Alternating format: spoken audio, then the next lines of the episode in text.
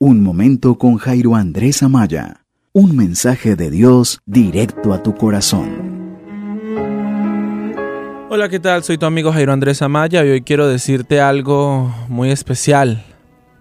Hoy quiero hablarte sobre el spa espiritual. El spa espiritual. Hace unos días venía sintiendo en mí un poco de cansancio y creo que es normal por el estilo de vida que muchas veces llevamos, especialmente cuando es viernes. Sentía un poco de cansancio, pero era un cansancio diferente, no era un cansancio físico, no era un cansancio del cuerpo, no era un cansancio de los pies, no, me, no era la espalda, ni siquiera era la cabeza, pero sentía que, que había algo en mí que necesitaba reposo, que necesitaba descansar. Y entendí cuando el salmista dice que está como un ciervo que brama por las aguas. Un ciervo es un animal que cuando tiene sed comienza a llorar, comienza a clamar, comienza a expresarlo de una manera diferente, comienza a levantar su voz, eh, sus ruidos, quiero decir, y comienza el ciervo como, como a un gemido, y si ustedes tienen la oportunidad de buscarlo, ya sea en una plataforma de videos, un siervo con sed, es como, como algo que sale de su alma, como o, de su interior, bueno, de su alma, quiero decir, una expresión un poco figurada, como de adentro de su interior, sale, ¡ah! como un gemido. Entonces entendí algo. Y hablaba con Dios y le decía, Señor, ¿qué significa eso? Y me decía Jairo Andrés, muchas veces ese cansancio no es nada más y nada menos que hambre por mi presencia. Y le dije, Señor, pero yo oro, yo te busco, yo leo tu palabra, le hablo a la gente de ti, siento que estoy bien contigo. Y me dijo, sí, Jairo Andrés, pero hay un momento, hay un tiempo donde tienes que ir al siguiente nivel en la oración. Y entendí que era un momento de irme a buscar apasionadamente como aquel siervo que brama por las aguas de mi interior, de mi alma, de mi ser, un clamor, un gemido intenso a Dios. ¿Sabes? Tal vez te has sentido cansado y lo que tienes es hambre de Dios. ¿Sabes? Tal vez te has sentido triste o tal vez dices estoy deprimido. Y no, no estás deprimido. Lo que pasa es que tienes hambre de Dios. Tal vez dices, no, estoy, estoy con una situación difícil en mi vida, una situación dolorosa, pero no sé qué es. Tengo algo, pero no sé qué es. No estoy ni feliz, no estoy ni triste, no estoy cansado, ni tampoco estoy eh, muy descansado. Estoy en un estado neutro. Eso se llama hambre de Dios. Tal vez si a ti te pasó lo mismo que a mí me pasó, que me sentí cansado, aunque físicamente estaba bien, era porque Dios quería que yo pasara un momento con una actitud como la del siervo, un momento de profundo clamor en la presencia de Dios. Hoy quiero animarte, hoy quiero animarte a que busques de Dios, que tengas un momento de intimidad con Dios. ¿Sabes? Dios quiere escuchar tu clamor. Dios quiere escuchar tu alma, tal como el siervo brama por las corrientes de agua. Que Dios te bendiga. Por favor, envíale este mensaje a tus contactos. Compártelo con alguien. Alguien que de pronto está pensando que tiene depresión, pero lo que realmente tiene se llama hambre de Dios. Bendiciones. Hasta la próxima. Este programa es una presentación del Ministerio Internacional de Jairo Andrés Amaya, desde la ciudad de Seattle, Estados Unidos, y queremos bendecirte. Si deseas recibir un libro de crecimiento espiritual totalmente gratis, escríbenos a nuestras redes sociales, Jairo Andrés Amaya, y estaremos comunicándonos muy pronto contigo. Deseamos que Dios te bendiga. Hasta la próxima.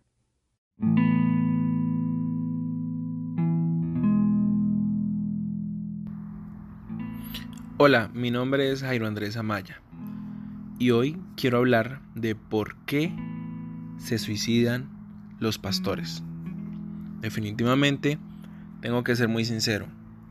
Nací en un hogar no cristiano mis papás cuando yo tenía la edad de 8 años aceptaron a Jesús. Y luego cuando cumplimos, cuando yo cumplí 12 años, ellos fueron a cumplir un llamado como misioneros y al hacer ese llamado ellos pues entraron al pastorado. En otras palabras, sí, yo soy hijo de pastor. Como hijo de pastor me di cuenta de muchas cosas, específicamente eh, ahora que estoy mayor, tengo 26 años, lo veo desde otra óptica y creo que hay muchos factores por los cuales un pastor cae en depresión cae en angustia. Tengo la experiencia de verlo, no en mi padre, sino en muchas personas y las razones. Entonces, em, creo que la primera mm, razón por la que un pastor cae en depresión es por la frustración. Yo creo que no he conocido personas tan frustradas como los pastores. Ellos se frustran mucho porque quieren que su iglesia crezca, porque tienen problemas con la esposa. Hay mucha frustración. Em, hay una hay una anécdota. Yo me estaba quedando en la ciudad de un pastor amigo. Y unas vacaciones de diciembre. Y yo al quedarme en esa ciudad pues noté algo. Y noté que mm, normalmente antes del año pasado él siempre iba por una calle para irse a la iglesia. Pero este año que yo me estaba quedando, ese mes él no pasaba por esa misma calle. Y evitaba esa calle y, y tomaba el camino más largo hasta que un día en el carro la esposa le dijo, mi amor, no te preocupes más por eso, pasa por esa calle. Pasa por ahí, no, no, no, no, no creo que sea malo. Y la sorpresa mía fue que eh, él pasó, pero algo, algo diferente. Cuando él pasó, él se quedó mirando como hacia un sector. Y me di cuenta que en ese sector había otra iglesia. Y que estaba súper llena. Y que había muchísima gente y muchos, muchísimos carros. ¿Y qué sucedió? Que de repente cuando él pasó por ahí y vio eso y se sentía mal y era como una kriptonita para llegar a su iglesia antes de llegar a su iglesia. Y tú me dirás, Jairo Andrés, qué bobada, qué estupidez, qué tontería. Pero no, la verdad no. Y luego hablé con él y le dije, tranquilo, somos amigos, cuénteme. Me dijo, llorando, me dijo, no sé qué me pasa. Yo no tengo envidia. Pero siempre que paso por esa calle y veo esa iglesia, esa persona que está ahí fue una persona que dividió mi iglesia. Y siempre que paso por esa calle y veo esa iglesia, Veo la cantidad de gente que me traicionó, la cantidad de gente que él me llevó, un líder a que yo le dediqué tiempo y me duele. Estoy frustrado y me duele pasar por ahí. Y sí, cuando yo llego a mi iglesia no veo la cantidad de gente, no veo la cantidad de carros. Él es más joven que yo, o sea, en otras palabras, vi, viene él una frustración muy, muy fuerte. Eh, viene él una frustración muy, muy fuerte que a mí me impactó. Y los pastores se frustran mucho por ese tipo de cosas. Los pastores se frustran porque otro pastor crece más que ellos. Los pastores se frustran porque otra iglesia crece más que la de ellos. Y tú me dirás, ah, pero eso es una bobada. Y no, no es una bobada porque a veces hay cosas que mm, cuando tú, hay cosas que tú te das cuenta que cuando tú llevas eh, menos tiempo eh, eh, haciendo, cuando ellos, perdón, llevan menos tiempo haciendo algo y de repente están más arriba que tú, pues a todos los seres humanos tienen, un, una, tienen como un choque con eso. Entonces yo creo que hay mucha frustración con los pastores que no crecen. Eh, mucha frustración y no crecen. Eh, hablo en todos los sentidos, financieramente, numéricamente. Y es porque también no hay un, no hay como uno, no hay un mapa de visión muy claro. Muchos pastores salen al llamado porque sí, sienten una pasión, se empiezan a reunir, van poco a poco pero realmente muchos de ellos, y no es una crítica, no para nada, no es una crítica, Pero la verdad, muchos no tienen como un método de trabajo establecido. Entonces muchos pastores piensan que abrir una iglesia es hacer culto, hacer alabanza, recoger ofrenda, hacer culto y ya, y no. O sea, realmente, realmente va más allá, realmente va más allá, realmente va más allá que eso, realmente va muchísimo, muchísimo más allá.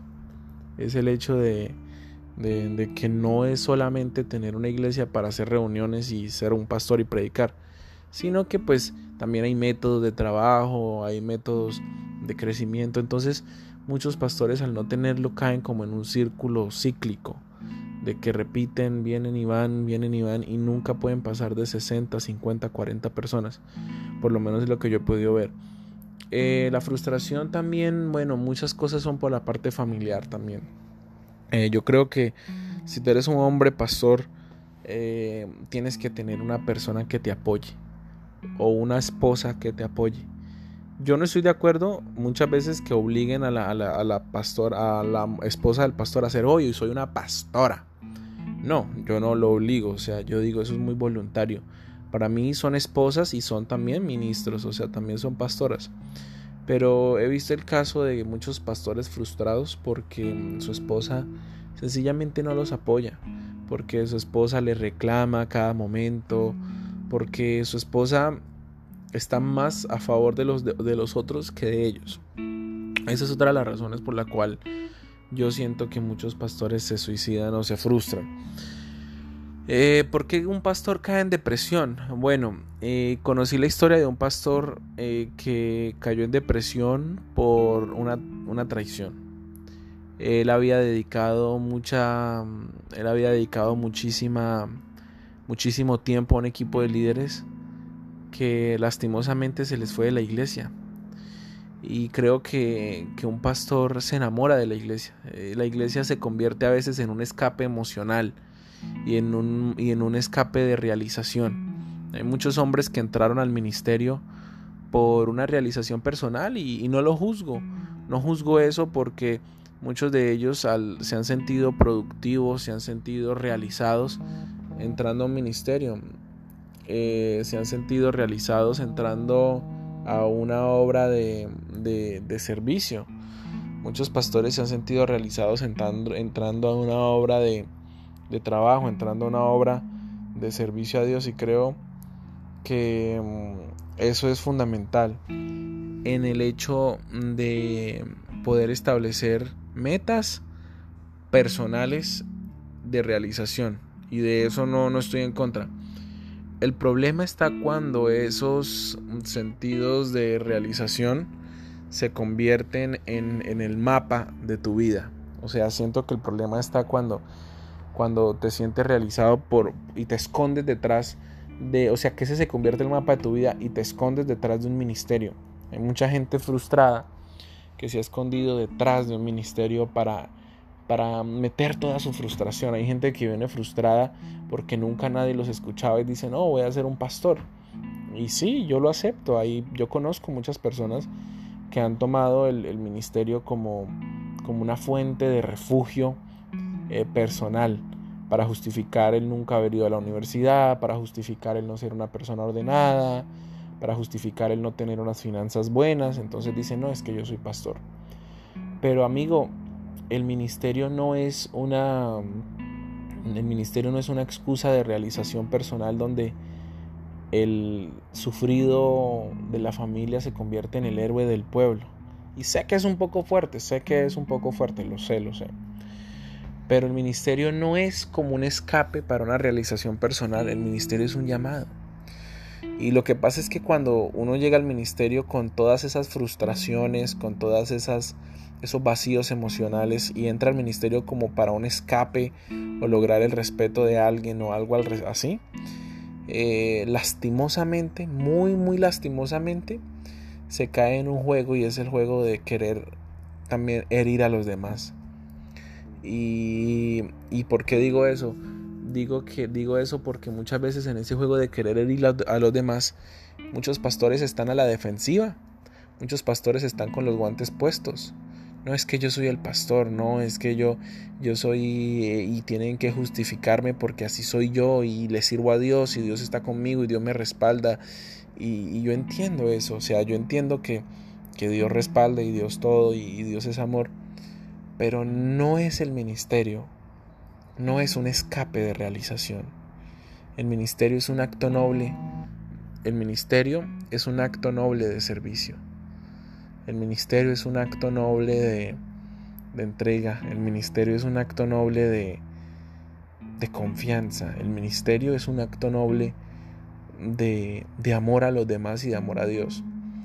Entonces creo que muchos pastores se deprimen al ver que el único camino que encontraron para refugiar su vida, para sentirse realizados, para sentir que están haciendo algún propósito en la vida, de repente se ve truncado por otras personas que los juzgan, que les encaran sus actitudes, que les dicen, no, así no, que les dicen, ah, estás actuando mal. Eh, y no digo que una persona lo tenga que hacer, pero sí la familia. Yo estoy de acuerdo que una esposa le diga al esposo, amor, le estás dedicando mucho tiempo a, a esto y has olvidado nuestra familia. Entonces creo que cuando se sienten amenazados de que lo único que les ha generado en su corazón realización personal está siendo burlado o menospreciado, creo que, es otra de las razones por la cual hay mucha frustración, el, rechazo a lo que ellos llaman la realización de su vida. Otra cosa que me he encontrado mucho en, en el ministerio, y más que todo también con muchos pastores es eh, una, a ver cómo lo quiero decir que no suene tan fuerte, una falta de, de amistades. Eh, los pastores, lamentablemente, la gente le pone estándares tan grandes que los pastores se convierten en personas solas, imperfectas, eh, perdón, que no, que no les prohíben ser imperfectas los pastores se convierten en personas abandonadas, que nadie quiere hablar con ellos porque es el pastor. Eh, no puede salir un domingo porque es el pastor. No puede ver fútbol porque, ay, es el pastor viendo fútbol. Mira, es un hombre, es un ser humano. Es un ser humano. Y creo que parte también gran, del gran problema eh, que muchos pastores se suicidan es que se sienten solos. Porque no hay una amistad real un pastor no tiene a quien contarle sus pecados. Eh, un pastor muchas veces no tiene a quien contarle sus secretos. Un pastor muchas veces no tiene amistades. Un pastor muchas veces no tiene quien lo escuche. Un pastor muchas veces no tiene quien lo apoye. Un pastor muchas veces no tiene quien eh, lo levante. Un pastor muchas veces no tiene quien le dé la mano. Un pastor muchas veces no tiene con quien salir a tomar un café. Yo no lo tomes a mal. Para mí un pastor es un amigo o es un ser humano completamente normal. Mi papá, en casa era mi papá. En casa mi padre era mi padre. Íbamos al estadio, veíamos fútbol y creo que yo nunca sentí a mi papá muy pastor. Yo en mi casa siempre veía a mi papá. Eh, veíamos el fútbol juntos, salíamos, eh, íbamos al fútbol, como todo, ¿no? Había momentos en los que él de pronto no tenía tantos amigos, pero yo me convertí en su amigo y pudimos hablar y pudimos compartir tiempo muy bonito, padre e hijo, y yo le doy gracias a Dios porque mientras yo viví con él ya me casé. Tuve siempre un padre presente, pero he conocido muchos pastores que se, que se encierran en un mundo de soledad porque la gente los ha vuelto así. Eh, la gente los ha convertido en personas cerradas, eh, que no les perdonan nada.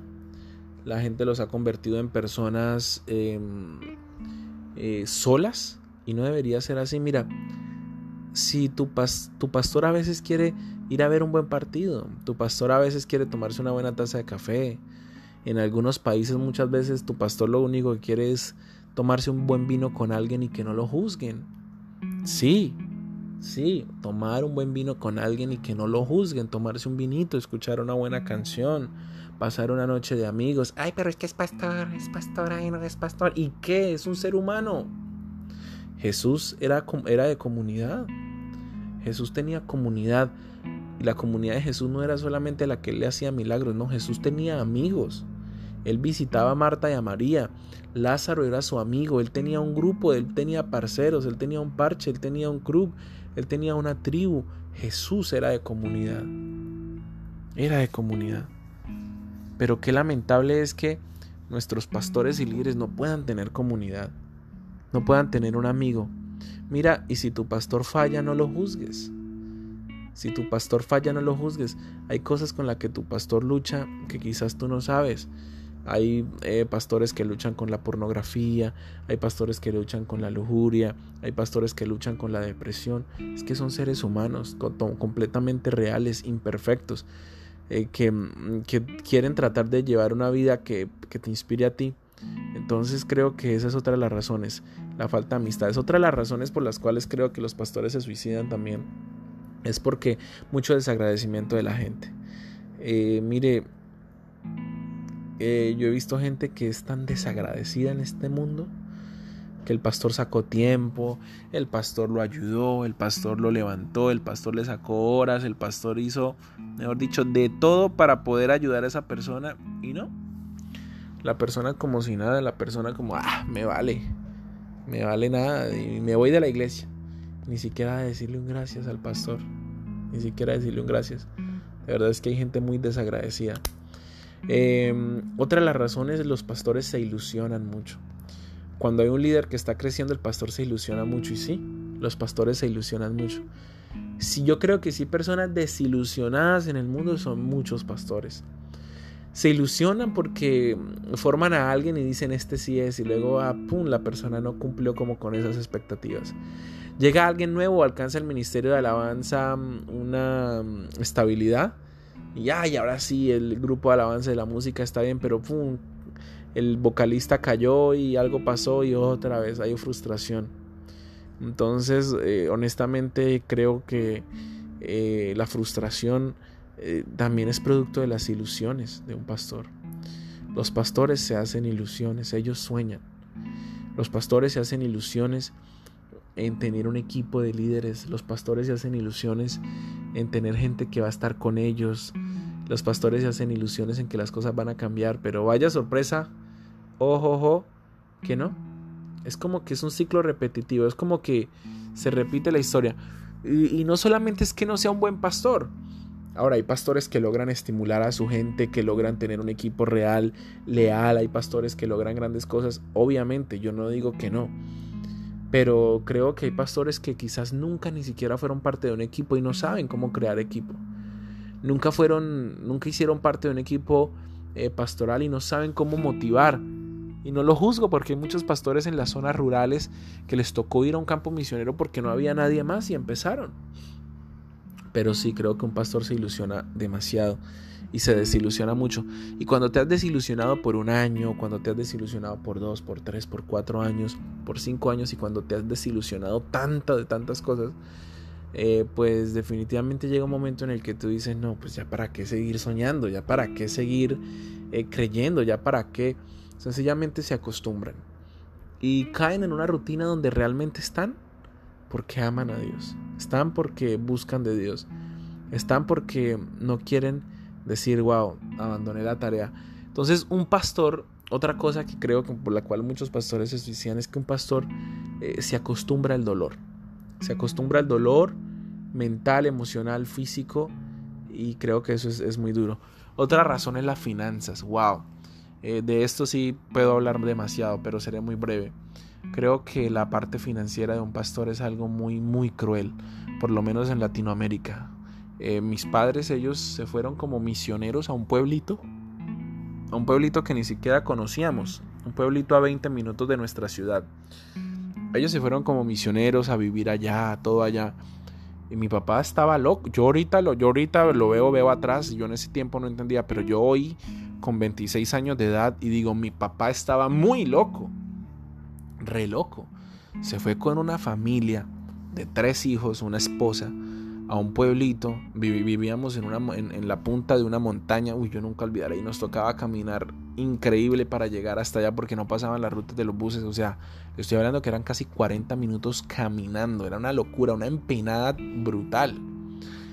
Mi gente, y, y cómo son las cosas, ¿no? ¿Cómo, cómo, cómo, cómo es la vida? Eh, allá, allá llegamos. Y yo feliz, mi mamá feliz, mi hermana, todos una alegría, porque dentro de todo mi papá nos hacía ver que, él era feliz y su felicidad se transmitía a nosotros. Eh, pero sí pasamos muchas cosas financieras, ¿no? Eh, porque no llegamos al ministerio con un salario, ni entramos al ministerio persiguiendo un profit, una ganancia. Muy diferente en Estados Unidos. Aquí en Estados Unidos tú vas a ser un pastor y te contratan, firmas contrato por un año, te pagan salud, pensión, te dan un buen sueldo, eh, tienes vacaciones pagadas. O sea, es muy diferente en los pueblos latinos, latinoamericanos de Estados Unidos. Entonces yo vi la lucha de las finanzas para pagar una renta. Entonces un pastor cada día vive con la presión de, pagos. Tengo que pagar la, renta, tengo que pagar la iglesia, tengo que pagar tantas cosas. Y, tú dirás, ay, entonces no se hubiera metido de pastor, porque para ser pastor tiene que tener esos gastos. Mm, ah, se nota que algunos no saben nada de esto. Y no estoy resentido ni nada, sino he escuchado esos comentarios. Ay, tiene que hacer un plan, tiene que hablar con gente y que el concilio les pague y bla, bla, bla, bla. No, mi gente, no es así de fácil. Hay momentos en que el llamado de Dios es tan urgente que no te puedes detener en los detalles, sencillamente avanzar. Y creo que, que eso que, que mi padre ha hecho Em, fue muy bueno porque hoy yo veo mi vida, mi, hermana mayor es una profesional, eh, ya hizo su maestría, mi hermana menor, todos sus hijos vivimos muy bien, gracias a Dios. Yo vivo acá en los Estados Unidos, tengo un buen salario, em, en cuanto a lo que me imaginaba que quizás en algún momento pudiese llegar a pasar. Y yo hablaba con mi papá y yo le decía, papá, eh, yo creo que si tú hubieses tenido un trabajo aparte, no nos hubieses podido dar todo lo que hoy tenemos. Y él me decía, ¿por qué? Y yo le dije, papi, porque todo lo que tú trabajaste, Dios lo pagó con tus hijos. Dios lo pagó con tus hijos. Todo lo que tú trabajaste, le dije yo, papá, Dios te lo pagó con tus hijos. Dios no se queda con nada, pa. Y, y, nos acordábamos de esos tiempos en el que él se preocupaba cómo le voy a pagar la universidad a nuestros hijos. Dios pagó la universidad. Tanto el mío, de mi hermana y de mi hermanita menor que apenas está entrando. Eh, ¿Quién pagó los viajes, los estudios en el exterior? Dios lo hizo. ¿Quién eh, suplió para, para todo? Dios. Y yo hablo con mi hermana mayor y le digo, yo creo que si papá hubiese sido, el, si hubiese seguido de gerente en el lugar en el que estaba, donde él tenía un trabajo muy bueno, yo le digo, yo creo que en sus fuerzas humanas no nos pudiese haber dado lo que Dios nos ha dado. Y no solo eso, sino que en esos tiempos de prueba ministerial, lo que aprendimos como familia. Mi hermana mayor aprendimos la confianza en Dios. Yo aprendí a depender de Dios, me enamoré de Dios. Mi papá nunca, nunca, nunca me obligó a ir a la iglesia, nunca me obligó a servir. No, yo veía su pasión, veía su entrega y yo decía, yo quiero servir, yo quiero ser como mi papá en el servicio a la gente, porque Él le sirve a la gente, aún lo hace, Él, sigue en, ese mismo pueblo. Claro, la realidad es otra. Ah, vivimos en la ciudad, Dios. Hay muchos cambios, hay muchas cosas que han cambiado, gracias a Dios. Yo les estoy hablando de hace 15 años, hace 15 años. Pero yo nunca vi a mi papá renegando de una situación.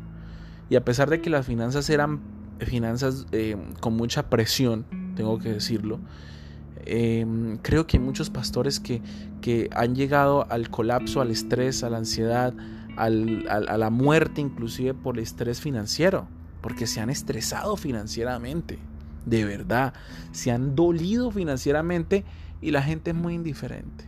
La gente es muy indiferente.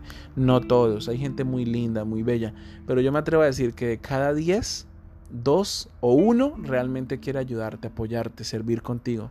Le preocupa la iglesia local. Entonces, em, er, escuchábamos una noticia de un pastor que se suicidó. Yo me quedé sorprendido porque por la edad, 30 años, pero también lo entendí por muchas cosas. No justifico la depresión ni justifico la soledad. Sencillamente quise grabar este podcast extra como una muestra de que los pastores eh, necesitan un amigo, necesitan un parcero. Eh, si tú eres pastor, hijo de pastor, háblame. No me hables de ministerio, de cómo va tu iglesia, no, háblame de cómo estás, de qué te gusta hacer, de qué hay de tu vida, cómo está tu familia, eh, qué planes hay para hacer, hablemos del FIFA, del Real Madrid, del Barça, hablemos de motos, de autos, hablemos de otra cosa. Seamos amigos, seamos amigos entre nosotros, ya no más ese ver visto como la superestrella, no. Seamos más humanos, seamos humanos, porque siendo más humanos nos acercamos más a lo divino. Wow, qué frase, no sé, me surgió. siendo más humanos, nos acercamos más a lo divino, porque Dios no vino por gente fake, Él se mostró a gente real. Bueno, quiero, quisiera, de verdad, de todo mi corazón, que si alguien escuchó este podcast hasta este punto, si alguien escuchó este podcast hasta este punto, vamos a poner una señal. Si alguien escuchó este podcast hasta este punto, eh, escríbame a mi Instagram o a mi WhatsApp o a mi Facebook, eh, escríbame y, y, me va a escribir, escuché todo tu podcast y cuando dijiste que te escribiéramos, yo te voy a escribir porque lo escuché todo. Solamente quiero hacer el ejercicio de saber quién lo escuchó.